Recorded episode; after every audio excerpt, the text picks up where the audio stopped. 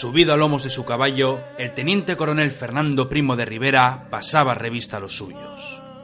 Sujetaba con la zurda las riendas del equino mientras palpaba el cuello del animal con la diestra.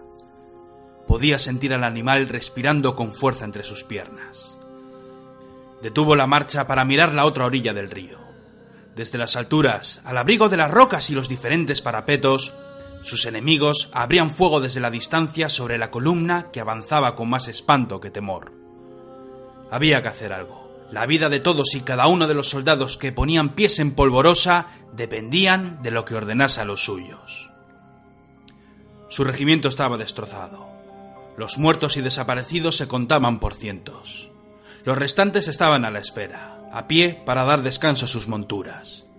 Muchos portaban vendajes, cubriendo el polvo de las heridas de los diferentes enfrentamientos. Estaban cansados. Sus caballos también tenían muchas heridas, pero estos tampoco se desmoronaban. El poco agua restante se repartía a partes iguales entre los soldados. La mayoría bebió un sorbo y dejaron que sus caballos también bebieran. Curiosa es el alma del jinete, pensó para sí mismo. Los únicos hombres celosos de vender cara a la vida por defender a su leal compañero, el caballo.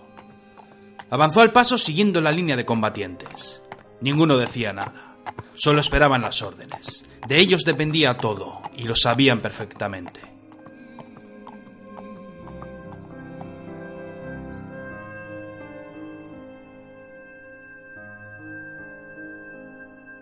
Corría el año 1921. España, como nación neutral en la Primera Guerra Mundial, codiciaba los territorios del norte de África, como cualquier gran nación de su tiempo, el control y dominio de las diferentes colonias mundiales brindaría el beneficio y el prestigio que tanto anhelaba. Las antiguas posesiones a lo largo y ancho de todo el globo se perdieron. Algunas lucharon por su independencia, otras se vendieron y las últimas fueron arrebatadas a tiro de fusil. Los territorios al sur de la centenaria ciudad de Melilla eran codiciados. Una invasión, una conquista como las de antaño para recuperar el prestigio perdido en el pasado. Sin embargo, allá donde soplaban los vientos de guerra surgen los héroes, y los enemigos de España se reunieron bajo el liderazgo de alguien capaz de hacerle frente. Se llamaba Abdelkrim.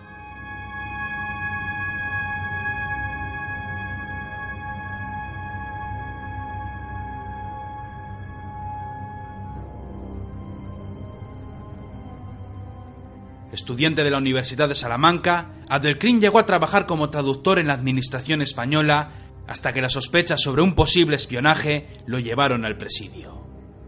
Un año después, cuando por fin le dieron la libertad, juró vengarse y luchar hasta el fin de sus días contra la presencia colonial en su tierra.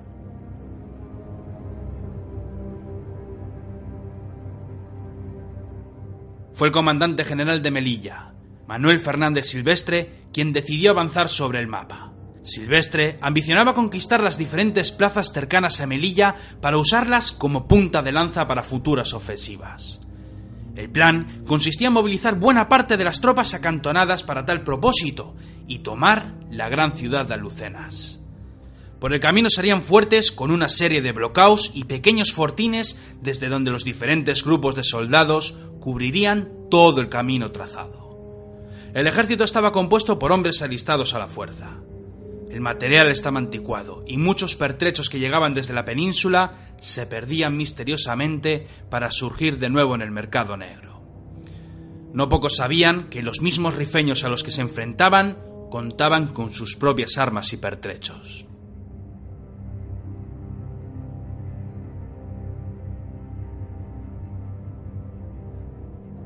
Con todo, pese a disponer de una fuerza mal armada y peor organizada, lo cierto y verdad es que entre la tropa existía varios regimientos de alta calidad.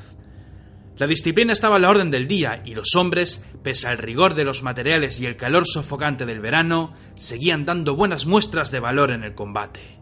No se podía pedir más.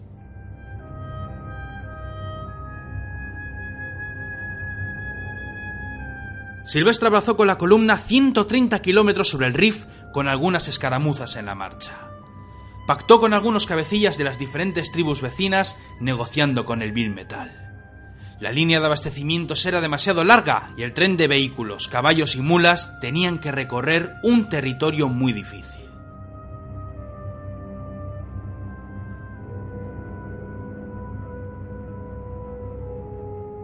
En mayo llegaron a Anual, donde se hicieron fuertes. Desde allí, tras el descanso, el plan seguiría su curso, un avance hacia Lucenas, pero entonces llegaron los informes. A Barran, una posición adelantada había sido atacada.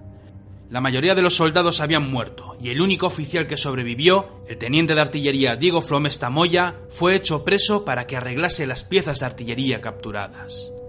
Aquel hombre se negó a dar apoyo a los rifeños y tras negarse también a comer, murió poco después. Después se supo que la posición costera de Sidi Tris había caído bajo las fuerzas de Adelcrin tras un brutal asedio de tres días. Aquellas victorias se propagaban como la pólvora por todos los pueblos de la zona. Adelcrin prometía la victoria y sus fuerzas comenzaron a crecer en número. No eran pocas las partidas de campesinos que llegaban a su campamento con sus fusiles en la mano. Algunos líderes de las diferentes tribus también se unieron a su causa, y entre ellos estaban aquellos que habían pactado en el pasado con Silvestre. En pocos días su ejército de 3.000 soldados había crecido hasta sumar más de 11.000 hombres sedientos de venganza. Silvestre no quiso ver el peligro.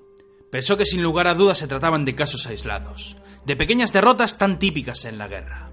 Fue por ello que tras realizar algunos movimientos y tomar algunas posiciones al sur de Anual, regresó a Melilla para gestionar los pertrechos necesarios para continuar con la campaña hasta la toma de Lucemas. Adelcrin no esperó. Sus hombres, ansiosos por luchar, avanzaron animosos por los campos cercanos de las plazas tomadas. Y Gribén, posición tomada por orden de Silvestre, cayó tras cinco días de lucha. Desde Anual fueron tres las columnas que fueron en su auxilio, pero los constantes ataques por parte de los rifeños les obligaron a retroceder. La moral del ejército estaba por los suelos. Los rifeños estaban a punto de rodear su posición. Contaban con 3.000 soldados del ejército español y unos 2.000 de tropa nativa. Tres batallones, 18 compañías de infantería, cinco baterías de artillería y tres escuadrones de caballería. No muy lejos, acaso oculto tras pequeñas colinas peladas, 18.000 rifeños avanzaban para la batalla.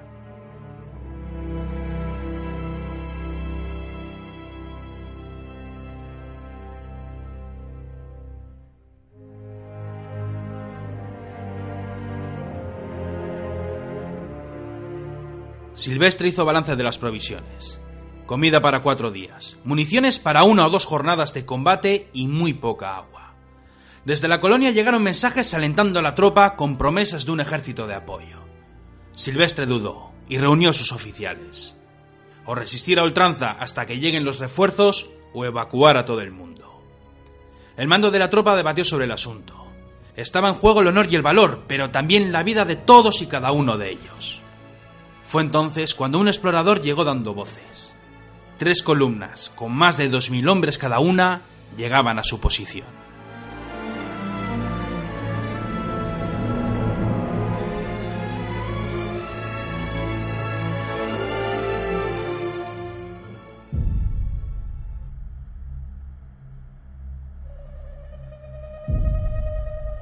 Las 11 de la mañana comenzó la retirada formada por dos convoyes con la tropa, las piezas de artillería y los animales de tiro. No tardaron mucho tiempo en darse cuenta de la trampa mortal en la que habían caído.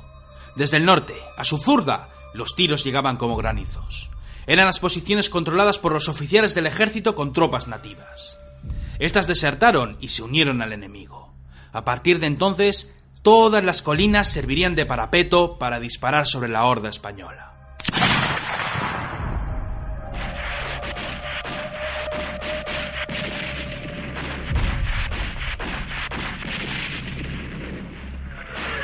Al comenzar el fuego desde la columna, soldados de diferentes regimientos devolvían el fuego a un enemigo invisible. A medida que se sucedían los minutos, las balas enemigas crecían en número. Los rifeños recibían refuerzos y más y más fusiles apuntaban a aquella larga columna que parecía romperse por momentos. El temor comenzó a propagarse entre los soldados. Algunos avanzaban a toda prisa empujándose entre ellos. Otros rompían la formación mezclándose con otras unidades, buscando el abrigo del grupo. Algunas mulas cayeron por los tiros. No había un cuerpo de tropa que protegiese la retaguardia, y el temor comenzó a crecer hasta transformarse en pánico. Los hombres seguían empujándose. Algunos buscaban cubrirse entre las rocas y avanzar poco a poco. Otros comenzaron a correr para salvar sus vidas y buena parte de los oficiales hicieron lo propio, huyendo en sus monturas o en sus vehículos, dejando a la tropa merced del fuego enemigo como unos miserables.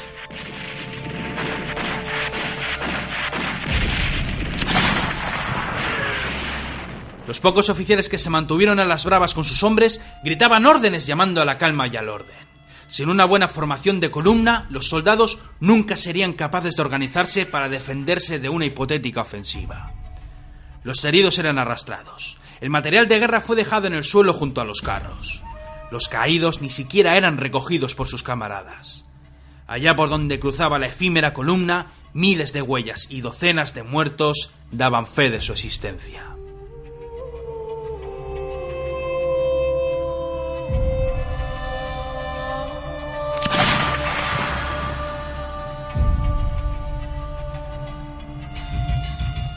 Los oficiales se desvivían para dar orden a la tropa. Los tiros seguían silbando sobre sus cabezas o impactaban en el suelo. A lo lejos veían pequeños grupos de rifeños que los seguían al acecho, como buitres, esperando la desbandada. Había que cubrir la retirada y Fernando recibió las órdenes.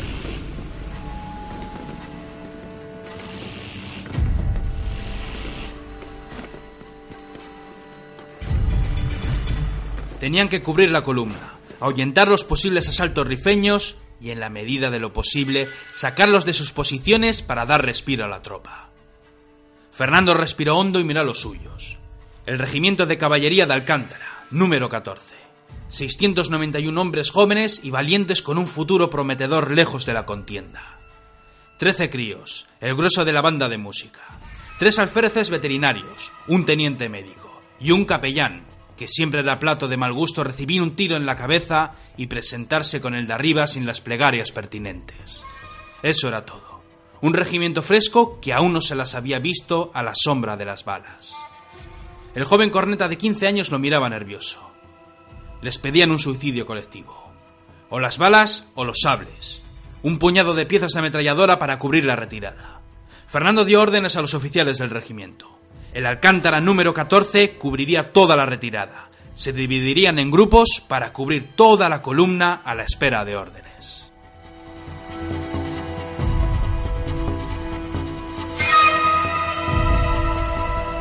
Los hombres montaron en sus caballos y espolearon sus monturas.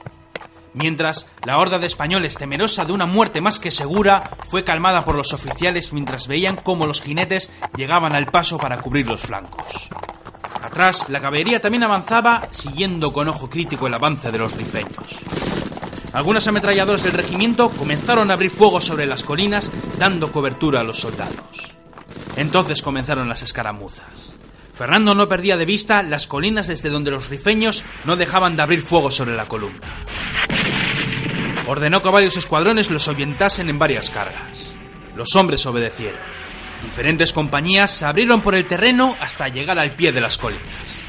Los grupos comenzaron a subir por las zonas menos amenazadas. Los rifeños los veían acercarse mientras disparaban a discreción sobre los jinetes. Las balas volaban por doquier. Muchas daban con las rocas que hacían las veces de cobertura en algunos pasos. Los españoles comenzaron a tomar posiciones. Aquí y allá algún soldado en el suelo o un caballo correteando sin jinete. Se alinearon, la trompeta resonó entre las rocas y con los sables en la diestra, los caballeros del siglo XX avanzaron al paso entre las rocas. Más tiros escuchaban, gritos de temor y al nuevo toque de trompeta, una carga galope tendido sobre las vanguardias rifeñas que incrédulos veían a varios grupos de caballería cargando colina arriba con las espadas en lo alto.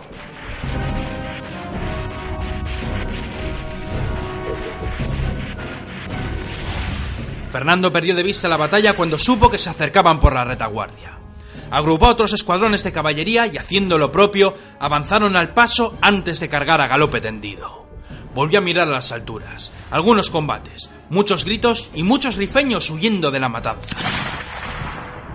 En la retaguardia otro tanto. Unos cuantos caídos en una carga y una gran tropa poniendo pies en polvorosa. Después llegó otro jinete a su lado. Por la zurda, más enemigos. Aquello se repitió una y otra vez. había perdido la cuenta de las cargas que había ordenado para ahuyentar al enemigo. Los que volvían de las colinas con su número mermado volvían los ojos para ver cómo una vez más los rifeños habían vuelto a tomar las antiguas posiciones para abrir fuego una y otra vez. Las ametralladoras seguían dando cobertura, pero algunas comenzaron a fallar o simplemente no tenían balas. Fernando escupió al suelo mentando su suerte. A buen seguro que buena parte de las balas las tenía el enemigo, vendidas sin lugar a dudas por sus propios compatriotas.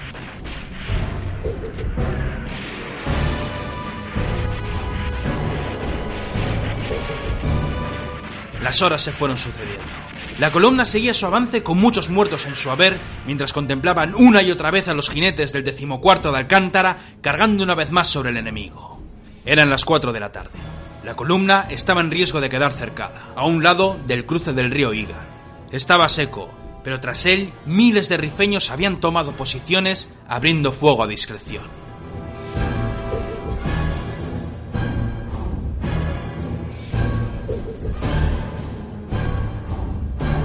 No quedaba otra. Había que lanzar una última carga.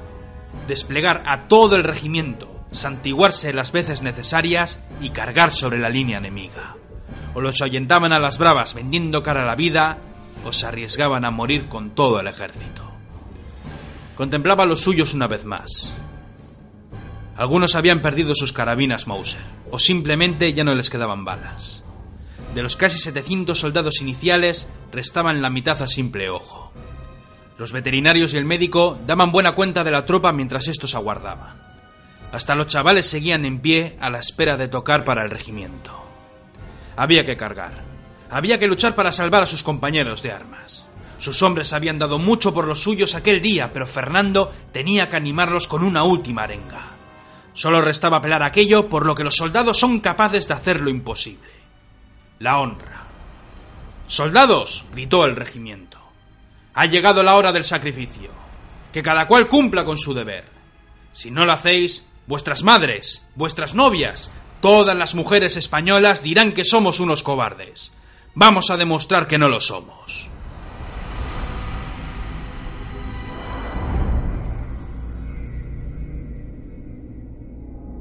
Aquellas palabras se perdieron en el aire por unos momentos. Hubo un gran silencio. Los caballeros miraron a su oficial y tras asentir, todos y cada uno de ellos volvieron a montar en sus caballos. Algunos fusiles preparados, los más con las espadas reluciendo al sol. Hacía tiempo que habían dejado de seguir las órdenes primarias, como esperar a desenvainar o montar en el caballo. El cansancio y la muerte rozando sus almas hicieron mella en la disciplina, pero no en el valor.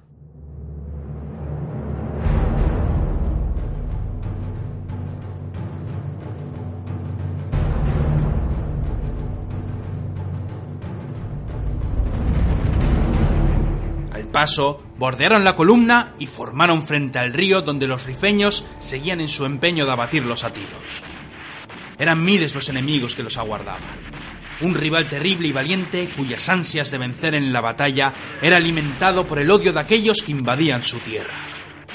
Los sables fueron al hombro. El joven de la trompeta dio la orden y todo el regimiento se puso en marcha. Los caballos siguieron al paso. Los soldados miraban al frente, algunos con temor, otros despreciando al destino. Fernando iba en el flanco dirigiendo a la tropa. Los tiros se concentraron en los suicidas con sus espadas. Las balas comenzaron a silbar y a la orden de Fernando, la tropa dejó el paso para avanzar al trote. Más tiros se sucedieron. Algún grito que se perdía en la retaguardia. Relinchos de caballos cansados de tanta faena. Más balas silbando. Algunos insultos desde la tropa. Para cuando estaban a distancia de carga, la trompeta resonó al compás de cientos de gargantas que al unísono gritaron dejándose los pulmones a la vez que espoleaban sus monturas para avanzar sobre el enemigo. Los cascos de los caballos resonaban con fuerza, nublando el juicio de los rifeños que aguardaban en vanguardia con sus fusiles. Muchos huyeron temerosos de una muerte terrible y buena parte de los tiros se ahogaron en una carga alocada. Los jinetes chocaron contra cientos de rifeños que huían por doquier. Los sables, como si hubieran vuelto a los tiempos napoleónicos, cobraron protagonismo en la batalla cercenando vidas mientras los jinetes atravesaban los cuerpos por la espalda. La matanza era espantosa y tras los caballos los muertos se contaban por docenas. Sin embargo, desde los flancos, el fuego constante de los fusiles seguía vivo y poco a poco los heridos y muertos caían por doquier. La carga había sido un éxito, pero si esperaban corretear por la retaguardia enemiga, morirían todos y cada uno de ellos. Al toque de la trompeta, el regimiento puso piensa en polvorosa por donde habían venido.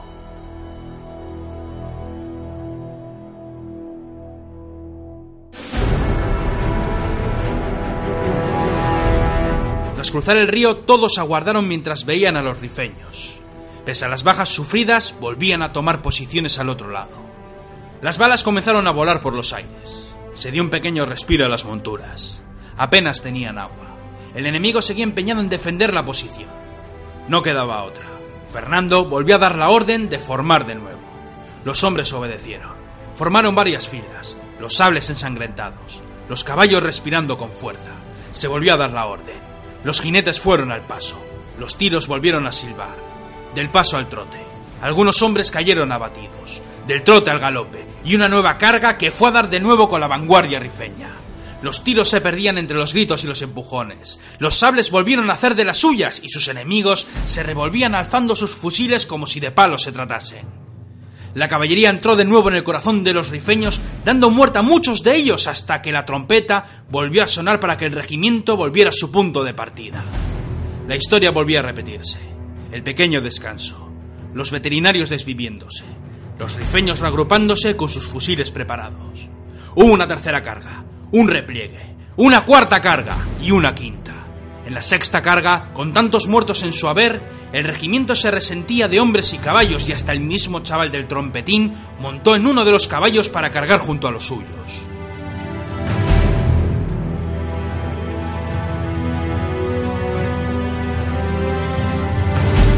Los caballos ya no eran capaces de correr y la retirada se hizo al paso mientras los hombres extenuados ignoraban las balas enemigas.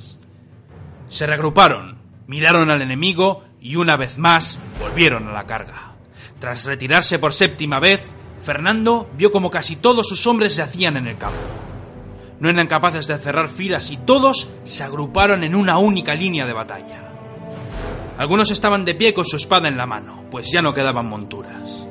Los tres veterinarios, el médico, los niños de la banda de música y hasta el mismísimo capellán se unieron a la línea para lanzarse en una última carga. Los rifeños guardaron silencio sin dar crédito a lo que estaban viendo. Una débil línea de jinetes e infantes que llegaban al paso al toque de las trompetas. Las balas volvieron a silbar. Algunos cayeron abatidos, pero nadie ordenó la carga hasta el último momento. Todos estaban destrozados y los caballos morían del esfuerzo, siendo incapaces de cargar a galope por última vez con espadas, algún fusil o pistolas si es que les restaban balas, aquellos valientes cargaron contra la línea de los rifeños por última vez. Llegó un terrible combate cuerpo a cuerpo, donde cada uno iba a lo suyo. Los muertos y heridos se amontonaban en el terreno, como los jóvenes de la banda o el mismísimo herrador que en el último momento decidió unirse al combate.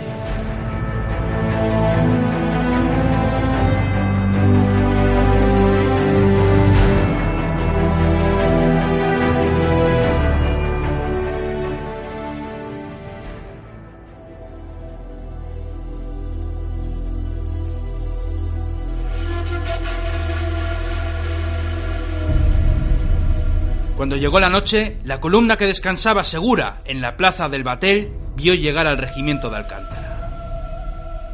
Quedaba algún que otro caballo que llevaba a paso lento a los heridos en la grupa. Los hombres llegaron arrastrándose como pudieron, llenos de tajos, de vendas y de heridas de disparos. De los 691 soldados, sin contar al capellán, al joven de la trompeta, a los músicos, a los tres veterinarios, el médico o el herrador, solo llegaron con vida 67. Habían cumplido con su deber. Habían salvado con su sacrificio a miles de los suyos.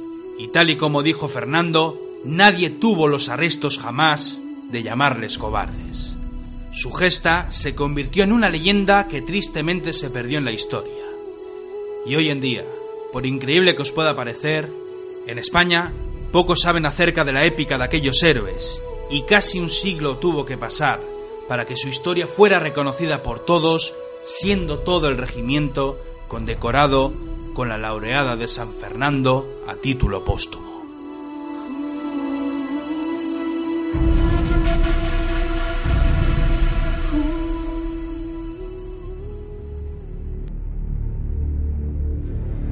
En el momento trágico de la jornada roja, en la feroz congoja de la tradición horrible, brotó la flor altiva que nunca se deshoja la flor de lo imposible.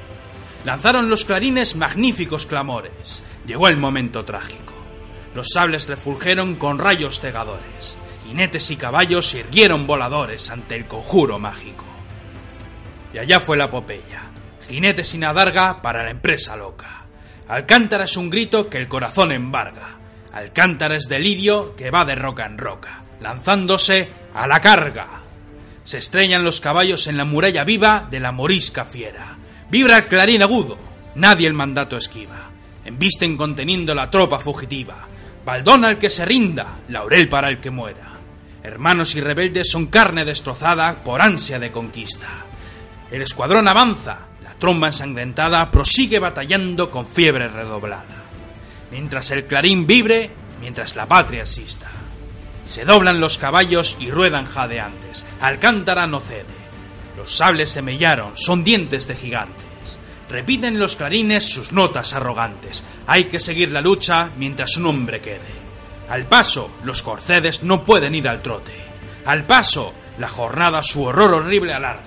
Al paso, como nietos del loco Don Quijote.